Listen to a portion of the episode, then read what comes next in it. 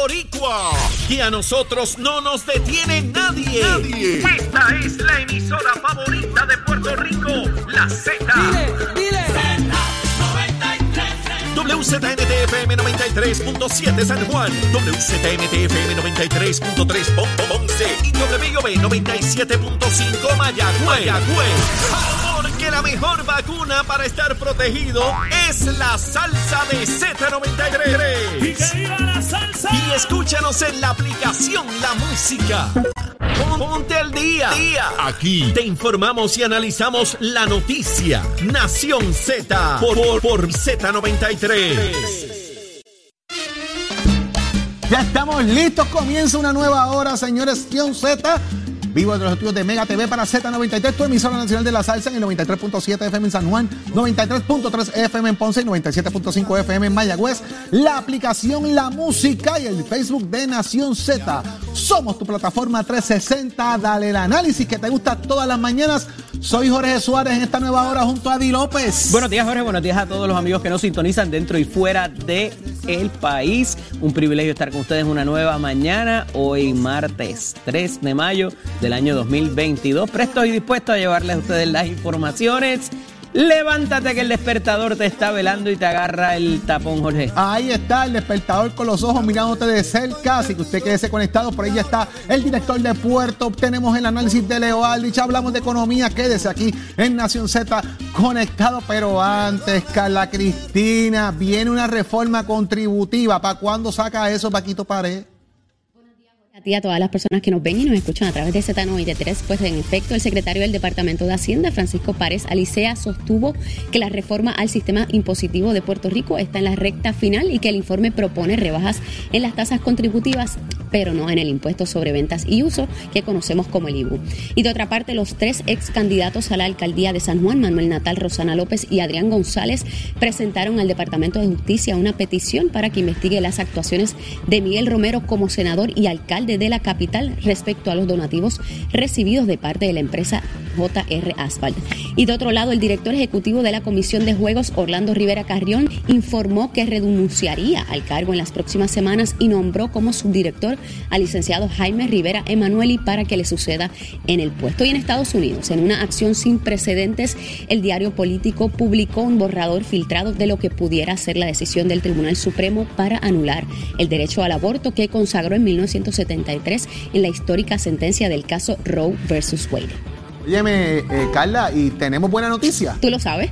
Que luego de ganar la competencia regional, siete estudiantes del colegio Bonneville School representarán a Puerto Rico en la competencia internacional de robótica submarina Sea Perch, que se celebrará del 4 al 6 de junio en la Universidad de Maryland y en la que participarán más de 80 equipos de diversos países. Para Nación Z les informó Carla Cristina. Les espero en mi próxima intervención aquí en Z93. Somos duros en entrevistas y análisis. Nación Z. Nación Z. Por el la música y la Z. Con nosotros ya listo, presto y dispuesto el licenciado Joel Pizada, director ejecutivo de la Autoridad de Puertos de Puerto Rico. Licenciado, buenos días. Hola, muy buenos días, ¿cómo están? Saludos a todos los Puerto Rico que lo sintoniza. Qué bueno tenerlo nuevamente con nosotros, licenciado. Yo, yo, quiero entrar en perspectiva de varias cosas que ocurrieron ayer dentro de una vista pública que se celebró en la Comisión de Gobierno en el Senado de Puerto Rico, presidida por Ramón Ruiz. Precisamente, ¿cuál era el fin de esa vista pública, eh, licenciado?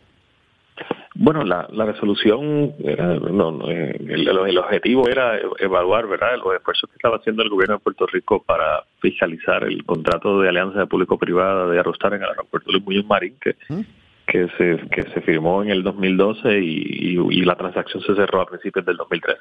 Ok, si esto es para fiscalizar el, el, la función de Aerostar del proyecto de alianza público-privada, pues a veces uno se pregunta qué tiene que ver la gimnasia con la mayonesa, porque fíjese, ¿A quién le corresponde eso? ¿A, quién le dieron ayer el, el de allí de, mira, tú no estás haciendo su trabajo?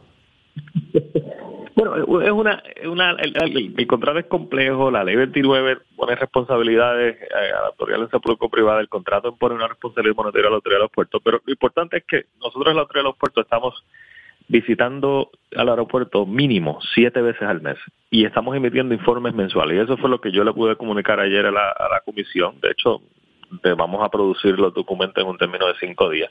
Así que los primeros puertos yo me siento eh, tranquilo de que nosotros estamos haciendo el trabajo, estamos fiscalizando Eurostar, además de informes mensuales y visitas eh, periódicas. Hay, yo tengo reuniones con los ejecutivos cada mes, eh, llamadas diarias cuando hay situaciones y emergencias, como cuando hubo escasez de mano de obra porque una compañía de mantenimiento decía que no podía reclutar y había un problema, ¿verdad?, de, de, de mal de personal y cómo, cómo se tuvo que cancelar ese contrato y reclutar ahora tres compañías de mantenimiento. ¿Quién hace la función de fiscalizar el, el, a, Aerostar? O sea, ¿a quién cogieron aquí dormido en los tres segundos robándose la base y le dieron el agua?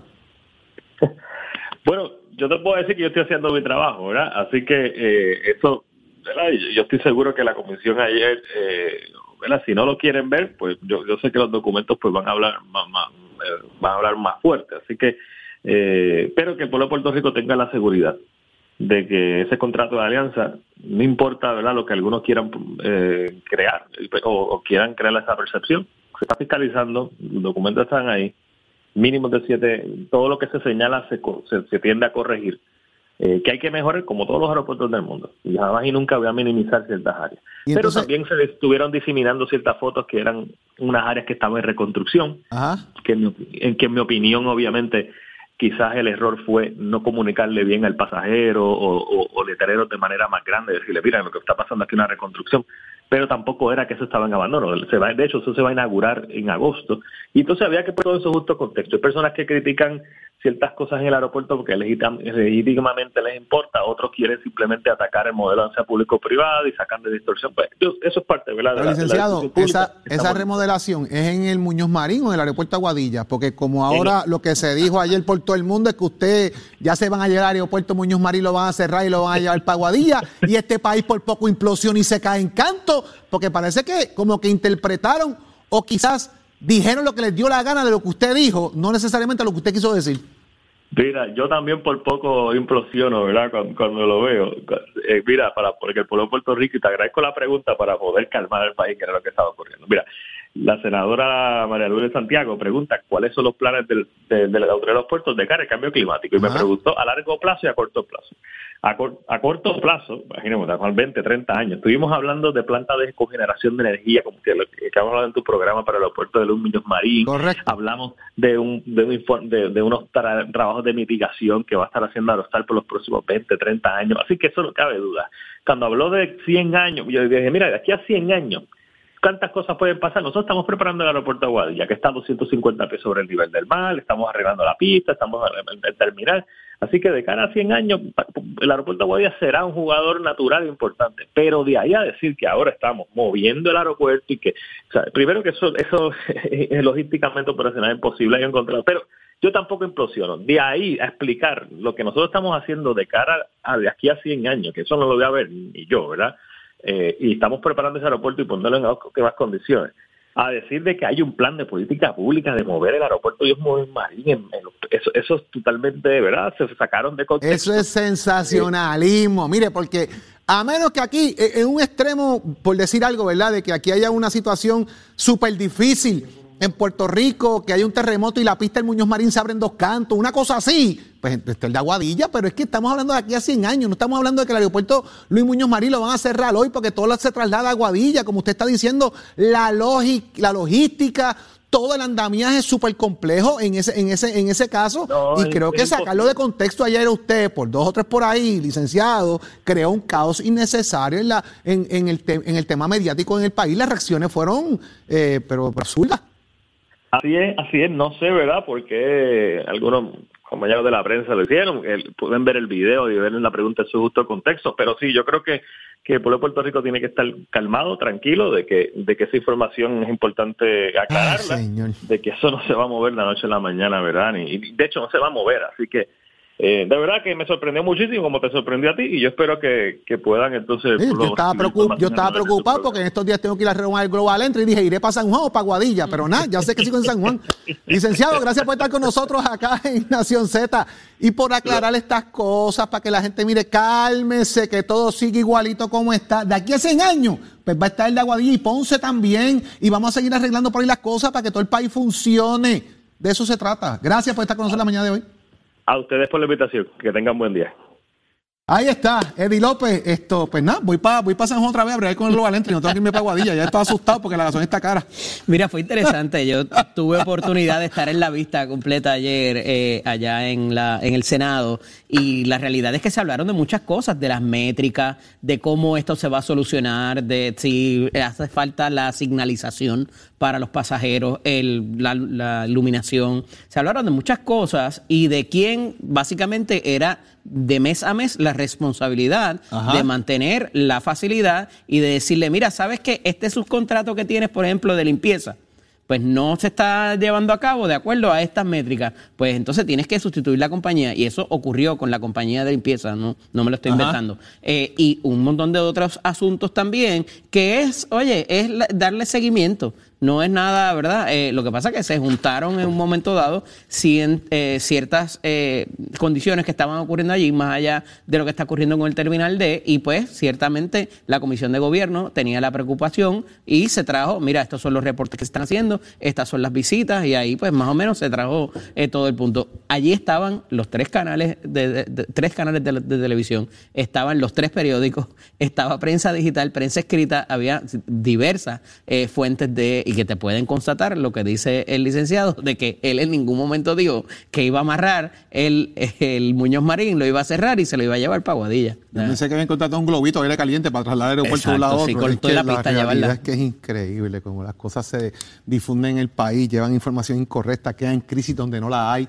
Eh, mire, el aeropuerto se está metiendo dinero y lo están arreglando y lo están poniendo al día. De eso se trata. Y las vías públicas y lo demás que está alrededor, pues se va a arreglar, pero hay que, que ver con esto. Pero hablemos de economía, Eddie. Hablemos un poquito de economía. Y está con nosotros precisamente nuestro amigo y experto en el tema, Raúl Candelario. Raúl, buenos días. Buenos días, Raúl. Bueno, buenos días a ambos. Un placer estar con ustedes. Raúl, eh, la Cámara de Representantes está llevando a cabo una serie de reuniones, eh, mesas redondas, mesas de diálogo con diferentes sectores de lo que es los diferentes puntos de desarrollo económico en Puerto Rico, verdiendo ideas, quizás haciendo un poco un scramble de ideas eh, sobre qué se puede hacer para el desarrollo económico del país. Sí, buen día. mira, lo que pasó ayer fue que el presidente de la Cámara, junto a varios de los principales presidentes de comisiones, tuvieron este conversatorio eh, donde se invitó al sector empresarial del país. Y de hecho fue más amplio, eh, habían eh, grupos de, de, diferentes tipos de intereses sociales que también acudieron. y te tengo que decir que fue muy refrescante tener esa oportunidad de que los diferentes sectores pudieran opinar sobre aunque en muchos casos eran los issues particulares de cada uno de ellos, eh, uno puede sacar o derivar de ese conversatorio lo que son esas necesidades generales. Eh, no es de extrañar a nadie que la principal problemática que enfrenta el sector empresarial de Puerto Rico al día de hoy es la energía. Esa falta de seguridad de que tú vayas a poder operar tu día de trabajo sin ningún problema energético eh, no, el, primero que nada, el gobierno no la puede garantizar y segundo, eh, el sistema no, no lo permite. Así que la energía se ha convertido en este elemento principalísimo de, que, que afecta directamente a todos los comerciantes, no importa el sector, desde la cafetería pequeña hasta la industria eh, grande que no, que no puede sencillamente descansar en esa sostenibilidad energética. Raúl, buenos días. Eh, qué, bueno poder eh, dialogar contigo nuevamente. Y quería traer, ¿verdad?, dentro de esa, una denuncia que se hace de que no habían, de que eran todos hombres y que no había mujeres allí, una, una denuncia que hace la representante Nogales Molinelli. Y la realidad es que allí estaba la Asociación de Bancos. Habían más mujeres que hombres, ¿verdad? y quería traer ese, ese punto, ¿verdad? Te tengo que decir que francamente no sabía de eso. Pero de igual manera es que sencillamente no es. O sea, ya había muchísimas damas profesionales. Inclusive, de las cosas que yo te diría que fue principal fue que precisamente la vicepresidenta de la Asociación de Banco hizo unos argumentos bien sostenibles, pero hubo un sector que eran de todas presidentas, curiosamente, que tenían que ver con las asociaciones. Cámara de Comercio. Oye, fue, fue muy, muy, muy eh, variado. Eh, debe ser el, el, el... Así que no sabía de esa situación pero sencillamente no se ajusta a la realidad. Y te lo traigo porque de lo que allí se, se trajo, eh, ¿pudiera pasar, hay tiempo para traerlo a legislación y que eso tenga un efecto inmediato? ¿Cómo lo ves? Sí, sí. Eh, primero que, no estamos terminando todo el, el, periodo de legislativo del cuatrenio, vamos a empezar por ahí. Pero ya quedan 60 días de esta sesión, básicamente, de manera que proyectos que puedan estar tal vez más adelantados, proyectos que le faltara poco, proyectos que inclusive pueden, pueden nacer ahora y que meramente son unas enmiendas que no requieran tantos cambios, tendrían una buena oportunidad de que se puedan trabajar en los próximos 60 días. Así que, que eh, sí, la contestación directa es que sí y que, y que hay el tiempo necesario para poderlo hacer. Añado que, que igualmente otro de los factores principales que se trajo es el aspecto laboral desde la perspectiva en algunos casos de, de, lo que es el salario mínimo, particularmente el impacto que representa en pequeños comerciantes eh, y que próximamente también, como saben, ya también está delineado eh, cómo es que eh, debe seguir incrementándose eso. Así que son ajustes que ya son de carácter permanente, pero el otro elemento es la falta, la falta de empleados. Y, y, de igual manera, ya estamos viendo cómo en algunos restaurantes del país los horarios son mucho más limitados y no es porque no quieran abrir, es que no tienen empleados para poder trabajarlo.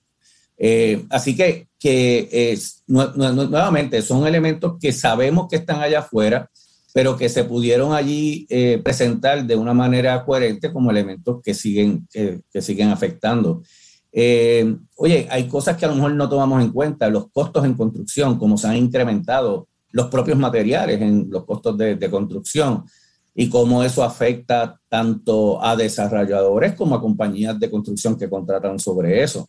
Pues mirar la posibilidad de, hacer algunos tipos de, ajustes en costos de construcción mientras, se desarrollan. Y el tema de los permisos y toda esa cosa que también, también eleva los, costos, la lentitud, todo.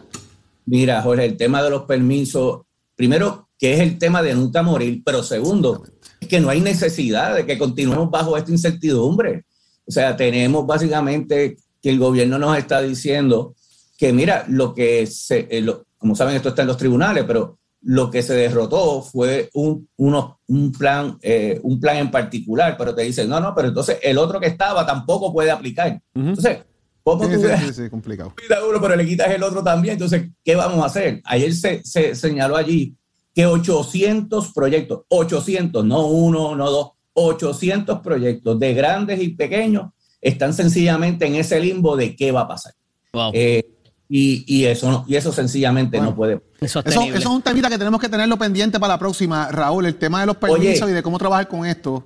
Georgie y Eddie, me, me, gustaría comentarle algo, siguiendo lo que ustedes terminaron en el tema anterior, y es que esta situación de la revisión de los contratos, particularmente de las APP, es algo que se tiene que atender. Y te, y te digo algo muy, muy sencillo. Normalmente, cuando tú haces un contrato APP, a la misma vez que haces el contrato, tiene que estar otorgando el contrato del que va a estar pendiente que las cosas se cumplan. Así es. O sea, sea el que sea. Puertos tiene que tener un, un, un, papel de supervisión, pero debe haber una entidad, directamente una entidad que esté supervisando ese contrato. Y como dijimos en la otra vez, eso realmente es de beneficio para las dos partes, no para una, no solamente para porque el gobierno quiere revisar lo que está pasando, es que le conviene también Ahí está propio ente, como sería en este caso Aerostar, como puede ser Metropista, al que sea, porque va a haber una mejor comunicación y entender lo que se está haciendo. Y que la exigencia no sea excesiva, en efecto. Claro, pero tiene que haber ese, papel y definitivamente ahí hay un, un lapso que no se está que no se está conformando. Gracias Raúl, gracias por estar con nosotros acá y, el tema que es sumamente interesante, así que tenemos que seguir hablando de los permisos, que yo sé que es un dolor de cabeza para la gente y para los comerciantes y más para los pequeños comerciantes. Gracias como siempre, excelente día. Correcto, buen día a todos. Igual. Eddie, eh, ayer dentro de todo eso también Nogales dijo, mira, espérate, espérate, espérate, que ahí está todo el mundo sentadito, pero no llevo ninguna mujer aquí de minoría representante, más, más allá de las presentes o no, es que también habló de las representantes electas, o sea, de los funcionarios electos. Yo no veo representante mujer aquí, de hecho no veo nadie de minoría. Entonces la pregunta es, ¿invitan a los demás legisladores, a los demás eh, miembros de la Cámara de Representantes a formar parte del evento? Porque ayer hubo varias vistas públicas en la legislatura y muchos de los representantes estaban en las diferentes vistas, no estaban en el... En es que quizás eh, las mujeres estaban sentadas a la derecha y solamente se miró a la izquierda.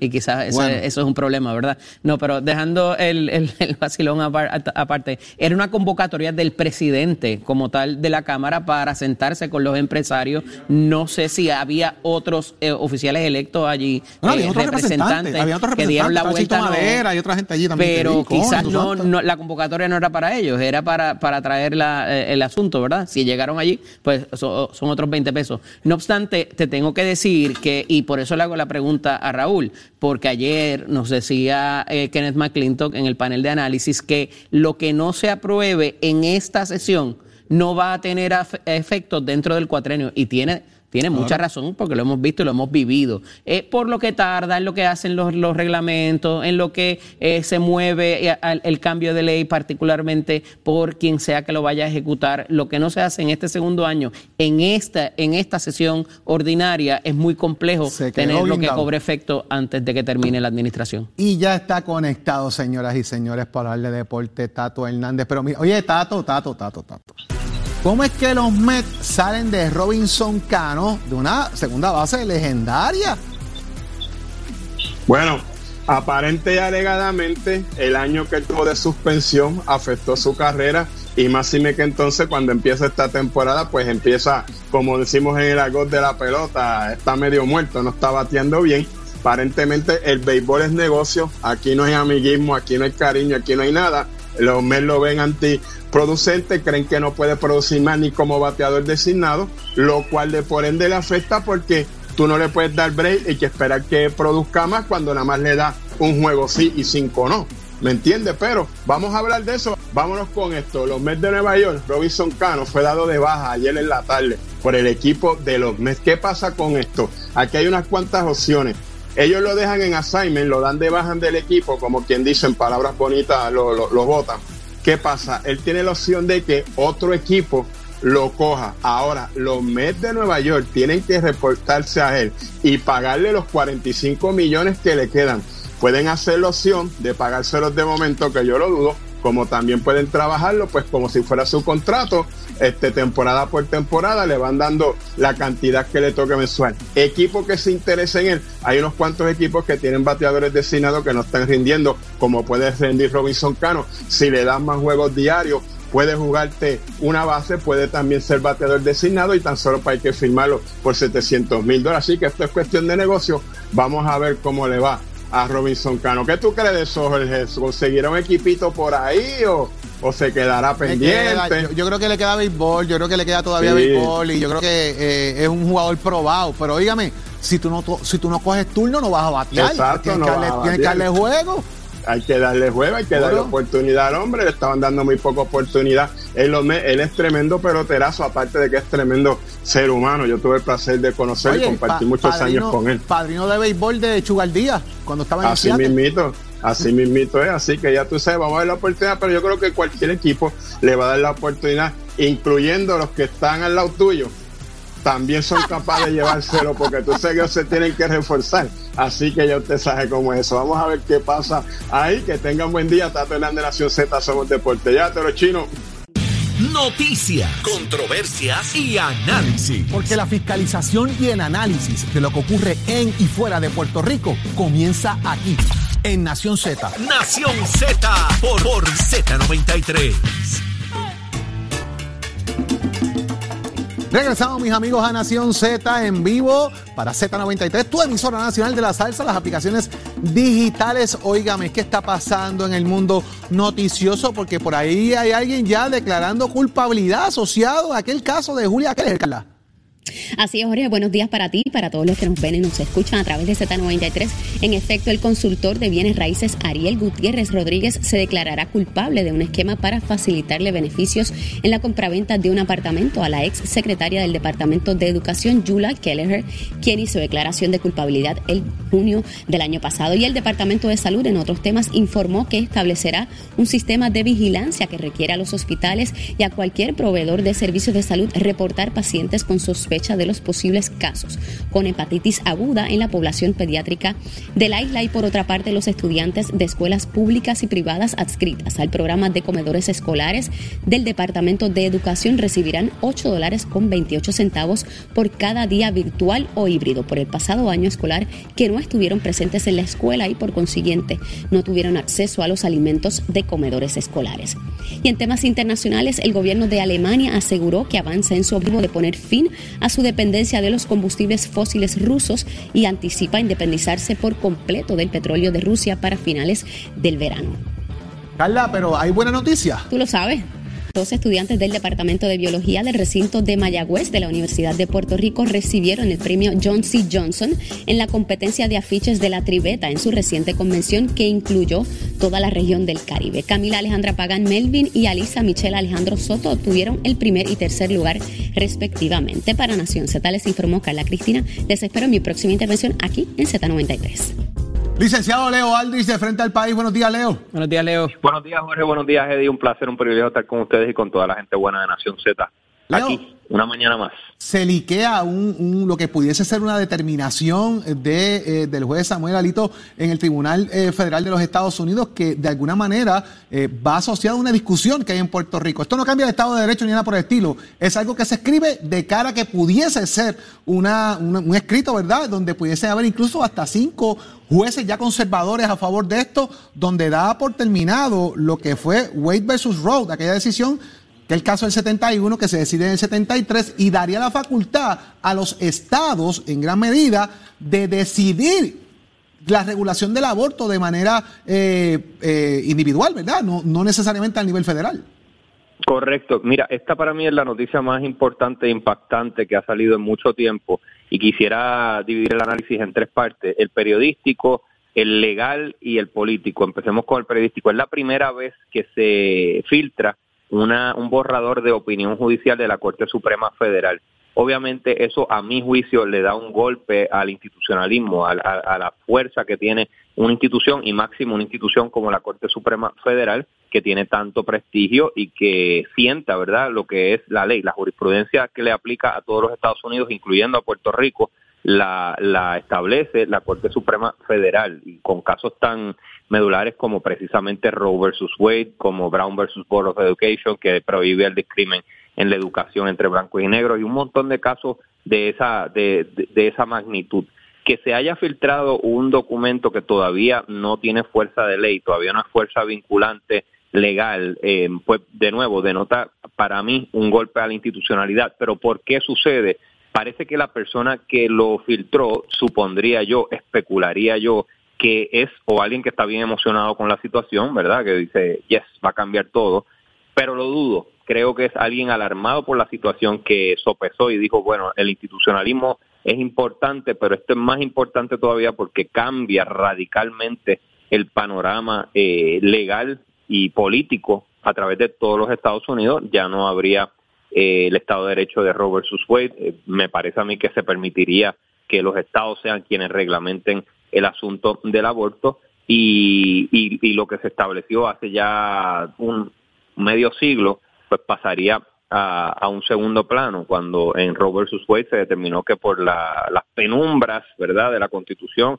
y el derecho a la intimidad, pues habría ese ese derecho. En el ángulo eh, político, pues tengo que decirte que el, cometido de Donald Trump y de los sectores conservadores, especialmente de Mitch McConnell en el Senado, de, tolerar todas la- las locuras de Donald Trump para llenar a la, la Corte Suprema y otras cortes de conservadores, ha rendido fruto. Y también hay que establecer que las, elecciones tienen consecuencias.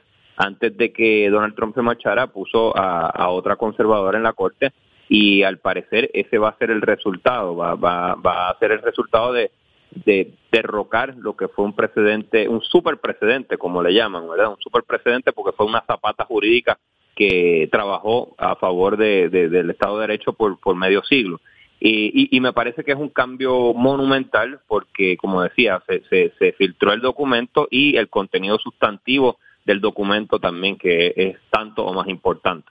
Leo, decía temprano esta mañana que un poco quizás había sido un, un test balloon de opinión pública, a ver por dónde se está moviendo, pero también hablaba con mi panel de análisis en términos de cómo esto va a impactar en los diferentes estados, en las diferentes jurisdicciones que están teniendo la misma discusión que estamos teniendo aquí en Puerto Rico con la pista pública que vimos en el fin de semana. Y si eso de alguna manera influencia positiva o negativamente para obtener los votos en las asambleas legislativas estatales para ir en esa agenda eh, que va a buscarle restricciones a las terminaciones de embarazo y al derecho a la intimidad de la mujer y sobre su cuerpo también. Yo entiendo que sí, Eddie, yo entiendo que va a haber un sinnúmero de estados, especialmente en el sur, casi una veintena, que van a prohibir el aborto una vez esto entre en vigor, van a prohibir el aborto en Puerto Rico. Sin duda alguna, los sectores que impulsan proyectos legislativos eh, como el de Proyecto de Dignidad para restringir el aborto bueno, y no proyecto de dignidad como el del presidente del Partido Popular Democrático y el líder de la delegación del PNP, eh, e-, ese proyecto que impulsan y otros quizás hasta más restrictivos van a estar envalentonados ahora porque antes había un tope, ¿verdad? Antes había por lo menos un, una, digamos, un piso desde donde no se podía bajar. Eh, ahora si ese piso se remueve eh, y son los estados los que pueden regular directamente el asunto del aborto, van a tener mucha más flexibilidad, mucho más espacio de trabajo, un radio de acción mucho mayor y pues sí, van a estar envalentonados y con justa razón, ¿verdad? Porque ya tienen un mandato, un mandato no, tienen una... Lo que parecería ser una directriz, correcto. Eh, correcto. trastoca, trastoca la seguridad interna del Tribunal Supremo, la confianza entre los jueces, es un azote a la fe de la justicia. Aquí a alguien van a votar, definitivo. Bueno, pero fíjate, estaba leyendo que el el reportaje, ¿verdad? De, la, del, del, medio, el medio que lo, lo saca, político, político, político, Exactamente. Y ponen a un reportero de seguridad nacional. ¿Y por qué ponen a un reportero de seguridad nacional? Porque los reporteros de seguridad nacional usualmente son quienes, son ¿verdad? personas de mucha trayectoria, de mucho prestigio, y son quienes mejor están capacitados para guardar la identidad de alguien, están dispuestos a, ir a prisión y, y todo eso porque quieren, la persona que lo filtró quiere, por supuesto, que su identidad se mantenga secreta. Podría ser, de nuevo, jugando a la especulación, podría ser desde un oficial jurídico a alguien que tiene acceso a esos documentos, hasta potencialmente un, propio juez. Pero, pero por supuesto, estamos eh, especulando porque allí en la Corte Suprema hay un sinnúmero de funcionarios eh, el hacer esto tiene unas consecuencias no solamente de que te voten, podrían eh, podrían procesarte eh, por, por, por, por, información, este, por ventilar información que no sé si es clasificada, pero si lo fuera podría tener una implicación penal. Yo no sé si ese, ese documento se considera clasificado antes de ser eh, antes de, de convertirse en, una opinión judicial formal. Fíjate que esto es de febrero, Leo, y estamos en mayo, o sea que eso lo tiene que haber trabajado el medio eh, para, para asegurarse que de alguna manera, ¿verdad? Tenía era era era real, la, que no era especulativo o algo falso. Sin duda alguna, y, y lo más importante es, o sea, es que están esos dos ángulos. Está, por supuesto, la filtración, pero también el hecho de que la persona que lo filtró probablemente lo filtró porque estaba escandalizado o escandalizada de que esto iba a cambiar el panorama total de todos los Estados Unidos en cuanto al aborto y esto significa personas, mujeres, mujeres de carne y hueso que no van a poder tener acceso a unos servicios médicos y van a tener que viajar a otros lugares o si son pobres pues van a tener que recurrir a unos métodos que ya estaban en desuso. Y se preparó el tribunal, o sea, allí rápido pusieron eh, barricades, eh, eh, ¿cómo se llama esto? Eh, y sí, este, se prepararon con verjas y la cosa por si llegaban las protestas, así que ellos saben lo que pasó allí. Lo tienen que hacer claro porque sabemos lo que pasó el 6 de enero del 2000 eh, del 2021 los ataques los ataques de las turbas de Trump al pero estas turbas pueden estar a favor de lo que de la resolución Leo en gran medida así que a lo mejor no es un ataque en contra sino van allí a aplaudirlo. Podría ser pero también podría los sectores verdad los sectores que están opuestos a las restricciones al aborto manifestarse allí este aunque sea pacíficamente tienen que tienen que buscar una, un perímetro de seguridad pero es una noticia de, de, la, de yo de verdad que estoy, yo cuando vi esa noche esta es una, para mí, una de las más grandes noticias en mucho tiempo. Yo me asusté, yo pensaba que era la opinión como tal. Exacto. Cuando eso ocurrió. Eh, exacto, sí, sí, sí. Y, la divulgación es uno de los medios que más se utiliza en la capital federal. O sea, Político y The Hill son los dos medios de comunicación que se lee el Congreso literalmente constantemente por la relevancia que tiene. Por la misma gente, de, por la misma gente adentro. Exacto, así que hay que mirar con detenimiento, ¿verdad? Utilizaron un medio bien importante para ello. Leo, gracias por estar con nosotros la mañana de hoy. Un abrazo. Gracias a ustedes, siempre me disfruto mucho esta conversación. Hasta luego. Noticias, controversias y análisis. Porque la fiscalización y el análisis de lo que ocurre en y fuera de Puerto Rico comienza aquí, en Nación Z. Nación Z por, por Z93. Salsero, llegó tu día, por ahí viene el Día Nacional de la Salsa. Está todo el mundo engranando, buscando boletos, pero ¿saben qué? Regresa, señores, regresa el Apollo Sound y está conmigo aquí en el estudio, nada más que Andrés Gualdemar y Jan Rivera que vienen a hablarnos de lo que va a pasar allá. Buenos días. Buenos días, Jorge. Buenos días, Jorge. Qué, gusto estar aquí desde este lado de la moneda. ahora del lado de acá. Exacto. Qué bueno que estén con nosotros. Dígame, eh, el Apolo, ahora, ahora sí, el Apolo va a estar allí Roberto obviamente no está presente, está en espíritu. Pero cuénteme toda esta dinámica de que el Apolo nuevamente va a estar en función, eh, ofreciendo música como siempre de primer orden. Bueno, el Apolo Sound continúa. Para nosotros es un privilegio llevar el legado del maestro. Este, fue algo que él nos estuvo preparando por espacio de estos 12 años. Y es un privilegio poder estar en la tarima del Nacional nuevamente, llevando música, recordando esos grandes éxitos de esta grandiosa orquesta, de la mano de dos de los grandes también que van a estar acompañándonos, Tito Cruz y Samuel Rolo González. Rolo. Es una realidad. El, el Apolo nunca ha parado, ¿ah? Nunca ha cesado desde el 69 que despegó, nunca ha parado. Nosotros más que agradecidos siempre del maestro le hacemos referencia a donde quiera que nos paramos porque es mucho amor el que nos une y es el mismo el que nos impulsa día a día a seguir con este legado, porque son muchos años de trayectoria los que hay que defender. Y para nosotros, los más jóvenes, es un honor, un honor poder hacerlo. Es que la salsa está de moda, la, gente piensa que no. Y fíjate, es interesante porque en la universidad, donde yo doy clase interamericana, los estudiantes me hablan de salsa. Así que está de moda la cosa de la salsa y a veces piensan que no, pero más todavía tener al rolo allí eh, cantando, ¿verdad? Esa integración del rolo, eh, de Tito Cruz, que ustedes van a tener esa oportunidad de estar con ellos allí, de esos cantantes originales que, estaban ahí al lado, ¿verdad? E, esa experiencia ahora, esa dinámica que van a tener el Día Nacional de la Salsa. Es increíble porque hace 12 años Roberto renovó Ajá. Toda su, toda su orquesta, comenzando con el frente. Giancarlos entró seis meses antes que yo éramos unos chamaquitos rookie con cero experiencia y ese hombre tuvo la visión. Entonces, dos años después va al conservatorio y prácticamente recluta ese grupo de, de, chamacos, de jóvenes que son los que hoy representan el Apolo San. Lo digo y se me eriza la piel porque verdaderamente fue una experiencia increíble. Roberto nunca maduró. Siempre fue, siempre fue, siempre, siempre fue en espíritu, ¿sabes? Siempre fue un niño. Este, y tener la oportunidad de poder escuchar esas historias de Fania, ese, toda esa, esa ese eh, traspaso ¿no? de, de, experiencia, de historia, para nosotros es bien importante. Así que el Apollo Sound continúe y que de frente tenga un grupo de jóvenes con esa responsabilidad sobre los hombros es verdaderamente increíble. Agradecemos obviamente a toda la fanaticada del Apollo Sound que nos aceptó, respetó esa, ese cambio, ese paso de batón eh, eh, en cuanto a la generación nueva que somos nosotros y, ciertamente la salsa nunca va a morir siempre y cuando existan hombres como Roberto Roena que entiendan la oportunidad y la responsabilidad de pasar el batón a las nuevas generaciones. Bueno, ustedes están ahora mismo temprano, sé que, sé que esto es madrugada para ustedes, sí. Esto, esto, es madrugada, pero están en la emisora nacional de la salsa, señores, de cara al Día Nacional de la Salsa, ya el próximo mes de julio, ¿qué puede esperar el salsero allí de la Polo Sound en el Día Nacional de la Salsa en el Estadio Bison? Que se ponga los cinturones porque cuando eso despegue va a ser una tarde llena de sorpresas y de cosas lindas. Estamos preparando un espectáculo lleno de homenaje, lleno de cosas lindas. No más que esperar que cosas increíbles como siempre caracterizó los shows y las plataformas que establecía Roberto Romero en la salsa que siempre estaba innovando.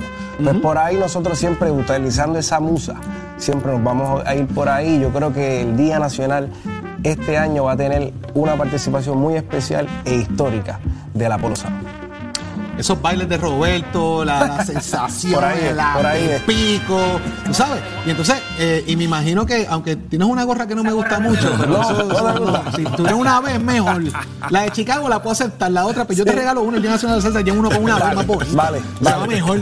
Ya usted lo sabe, mira, vaya a disfrutar del Día Nacional de la Salsa, allí va a estar Apolo Sound de Roberto, sin Roberto, pero en el espíritu presente de la música, las integraciones, lo que es de verdad la esencia del espíritu de uno de los mejores salseros que dio Puerto Rico y que está obviamente ese recuerdo vivo. Y aquí conmigo, obviamente, pues tener a Andrés, eh, tener a Gian, eh, que, que han estado, mira, de frente ahí y que se une a ellos. El Rolo González, Tito Cruz, en este gran evento. Busque su boleto desde ahora. Vaya enlistándose, compre su camiseta, esté ready, porque como dijeron aquí, señores, cuando esto despegue, amárrese el cinturón en el Día Nacional de la Salsa.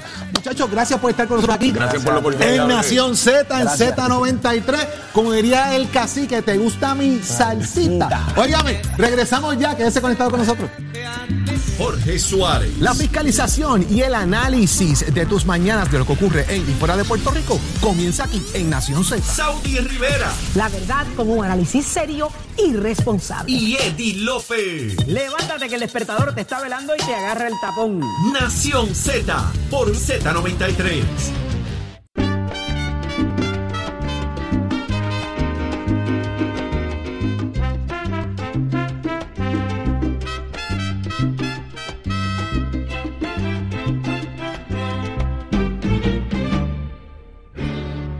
Eddie, ya estamos llegando a la parte final de Nación Z, esta edición de hoy de Nación Z, que hemos estado discutiendo unos puntos bien importantes de lo que ha pasado en las últimas horas en el país, pero ya llegó, llegó de los United States, de allá de, mire, estuvo viendo a Bon Jovi, comiendo, pasándola bien, ah, Eddie, por ahí estuvo Leo, que ya llegó. Así es, así es. Nuestro compañero Leo Díaz Urbina estaba por allá en, en actos eh, de actividades, actividades un poco chéveres. Así que este bueno tenerlo con nosotros nuevamente. Está por ahí, está por ahí. extracurriculares. Leo tuvo actividades extracurriculares en estos días y ya va a estar conectado con ustedes en Nación Z Nacional para darles la información, como siempre, de primer orden, el licenciado Leo Díaz Urbina. Eddie, nosotros miramos y regresamos ya mañana, temprano, desde las 6 de la mañana, para el mejor análisis, el que usted espera todas las mañanas aquí en Nación Z. Así es, Jorge. Eh, como, como siempre, los invitamos a que se queden en sintonía de toda nuestra programación aquí en Z93. Para nosotros es un privilegio haber estado con ustedes en la mañana de hoy. Nos escuchamos mañana nuevamente a las 6 de la mañana. Tengan buen día, cuídense.